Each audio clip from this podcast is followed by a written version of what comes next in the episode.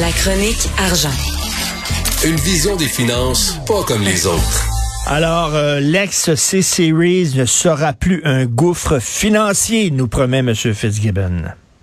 Richard, écoute, hier, c'était la journée de, Michel Noël puis du capitaine Bonhomme. Là. Tu sais, les sceptiques seront confondus du du. Euh, hier, tu avais le ministre de la Santé, mais tu avais aussi le ministre Pierre Fitzgibbon qui faisait une conférence de presse hier euh, dans les bureaux de Airbus euh, pour nous parler d'une expansion de 120 000 pieds carrés de, de, l'usine de, de, à Mirabel d'Airbus. Et là, il nous a dit là, je suis très confiant que le programme là, avec Airbus là, va être rentable pour les Québécois. Et donc, tu te rappelleras, là, on a mis 1,3 milliard en 2015 dans ce programme-là du C-Série qui est devenu le A220. Euh, on a vendu ça pour un dollar à Airbus en 2018 et la valeur de cette société en commandite dans laquelle on a mis cet argent-là vaut zéro dollar aujourd'hui. Hum, hum, hum. Et là, Pierre Fitzgibbon nous dit, croyez-moi, là, ça va être rentable. Puis en plus, récemment, on a mis, on a remis 380 millions avec euh, dans ce programme-là pour pouvoir garder notre 25 d'actionnariat dans ce programme-là, 25% d'une entreprise qui vaut 0 dollar. Donc, on met 380 millions. Et là, il faut croire Pierre Fitzgibbon qui dit là, il dit, nous allons être profitables euh, quand on va revendre en 2030 nos actions à, Airbus. Là. Ça, c'est dans huit ans. Là. Euh, donc, euh, hmm. je sais pas, toi, t'es-tu un sceptique ou un optimiste? Ah, écoute, on, nous a fait des belles promesses hier hein, avec la réforme du système de santé. M. Fitzgibbon qui dit là, ça sera plus un gouffre financier. Ah, oh, je sais pas, là, un chat échaudé craint l'eau froide, moi, selon dit. si, euh, si le passé est si, si le passé garant de l'avenir, euh, c'est pas fort. Non. Puis, euh, puis en plus, bien évidemment, on l'a interrogé euh, hier euh, au même moment qu'il y avait cette conférence de presse sur l'aéronautique, sur la filière de la batterie électrique. Tu te rappelles qu'on avait annoncé la semaine dernière que l'Ontario avait eu l'investissement le plus important de l'histoire de l'automobile ben en Ontario là, pour une usine de batterie de 5 milliards de dollars qui créait 2500 emplois. Puis nous, au Québec, on avait annoncé des semaines, quelques semaines avant, un investissement de GM pour 500 millions pour 250 emplois. Et donc, euh, on a posé la question à M. Fitzgibbon, est-ce qu'il a eu l'impression de se faire d'amis le pion par l'Ontario? Est-ce qu'on avait... Et là, il, était vraiment choqué. Là. il a dit, euh, non, non, non, non. On a... En fait, il dit, on a gagné contre l'Ontario. Au contraire, on n'a pas perdu contre eux parce qu'il dit actuellement dans la filière de batterie électrique, il serait investi 5 à 7 milliards d'investissements au Québec. Hmm. Ah, donc, euh, on va commencer à, regarder tout ça, voir c'est où ces, ces vrais investissements-là. Mais euh, quand tu regardes l'usine qui va être construite en Ontario pour les batteries électriques, là, mettons, là, comme il me semble qu'on part avec une longueur de, en arrière. Là. Donc, euh, puis oublie pas, il y, a, il y a tout le projet de la filière électrique. Ça comprend pas juste l'assemblage de ces batteries-là, mais il y a tout l'écosystème là, qui est l'extraction du minéral, le fameux lithium. Là. Euh, je te rappellerai qu'on a du lithium au Québec. Hmm. Mais jusqu'à présent, là, le lithium qu'on a extrait, une grande partie de ça est envoyé en Caroline du Nord pour être transformé pour revenir pour les batteries. Euh, on a encore tout un travail à faire pour euh, la deuxième transformation, puis produire ça là, ici. Donc, mettons là, que c'est une bataille ardue Comprends-tu la, la, la, filière de la batterie ben électrique? Puis, je suis pas sûr qu'on va la gagner parce qu'il y a des gros joueurs là-dedans. Puis l'Ontario semble très agressif. À preuve que l'Ontario est agressif, je sais pas si tu as vu ça. Hier, Facebook a annoncé la, fameuse maison mère qui s'appelle Meta. Là, oui. A annoncé la création d'un nouveau centre canadien d'ingénierie au Canada et il va être installé à Toronto avec 2500 et... Et on est en train de perdre euh, la bataille d'attirer de, ces gens-là.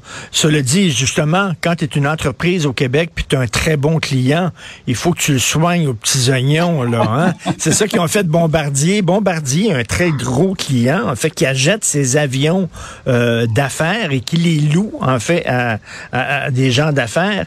Et là, euh, ils ont soigné aux petits oignons, soirée champagne, tapis rouge et tout. Là.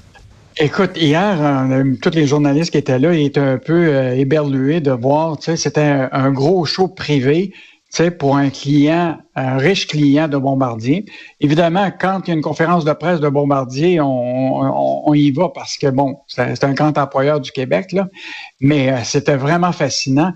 Écoute, c'était pour célébrer le centième avion Global 7500, c'est un avion, un jet d'affaires de Bombardier. Puis là, écoute, il y avait ce client millionnaire-là euh, qui, était présent. Là. Son, nom est, connu, il s'appelle Thomas Floor. C'est lui qui est le, propriétaire de VistaJet. Euh, écoute, sa fortune est évaluée à 200 millions de dollars. Mais ce qu'on apprend dans tout ça, là, et je, veux juste te rappeler, souvent les clients de Bombardier, là, souvent, ils n'ont pas nécessairement l'argent pour hmm. acheter ces avions-là. Or, il y, a une, société d'État au, au, Canada qui s'appelle l'EDC, euh, Exportation Développement du Canada. Là. Et eux autres, là, c'est une société de la couronne qui a de l'argent, comme une banque. Hmm. Et eux autres, ils font des prêts commerciaux de placement à des entreprises qui sont les, aux clients des entreprises canadiennes. Hein, mettons, OK, pour les aider à acheter des produits canadiens. Produits canadiens. Tu n'as pas assez d'argent pour acheter nos produits, mais tu es un bon client, on a confiance en toi, on va te passer de l'argent. Sauf qu'en deux ans, EDC a participé à quatre transactions de financement avec VistaJet qui est euh, à, partir de transactions qui sont faites sur l'île de Malte. Puis là, on parle de transactions là, qui peuvent varier entre 100 millions puis 200 millions. Et je veux juste te rappeler que EDC, ils font ces prêts-là, ils font des prêts avec taux d'intérêt, mais c'est eux autres qui garantissent. Si jamais ils font faillite, ou pour toutes sortes de raisons, ben euh, c'est c'est EDC qui est dans le trouble. Là. Et juste te rappeler que EDC... OK, si l'entreprise fait faillite, c'est EDC qui est dans le trouble. Ben, tabarnouche, euh, on nous, on offre, on n'offre pas ce genre de service-là à monsieur et madame tout le monde, hein? Non, non, non. Puis je te rappellerai que EDC là, avait déjà prêté 41 millions US à un client africain de Bombardier qui, qui, appartenait à la famille Gupta, qui a été pris dans un cas de corruption en, en, en Afrique du Sud. Et là, les avions s'étaient fait saisir directement en Afrique du Sud. Et EDC avait jamais été capable de récupérer ces avions-là. Hmm. euh, donc, avait perdu ce 41 millions-là.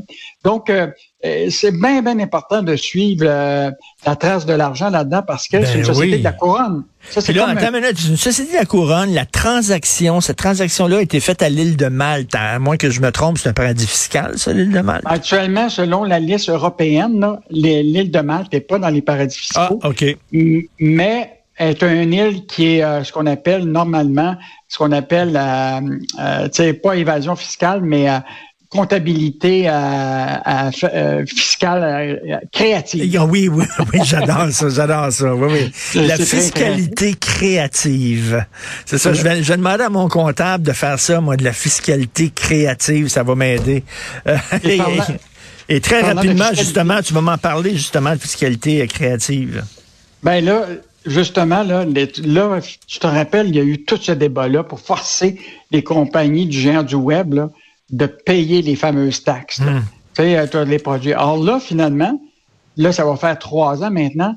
Écoute, on a atteint 219 millions en 2021, un bond de 37% par rapport à l'année suivante. Donc, euh, en, en, trois ans, là, écoute, ça s'est multiplié les revenus qui sont rentrés. On aura une cagnotte de 481 millions en taxes des GAFAM qu'on a pu aller chercher sur le produit, alors qu'il y a trois ans, il charge rien. Ouais, non, c'est mieux, c'est mieux, c'est mieux qu'un coup de pied dans le cul. Excuse-moi de te dire ça, mais en même temps, je suis convaincu que il y a d'autres argent à aller chercher, là, parce que quand même, là, c'est des entreprises gonziliardaires.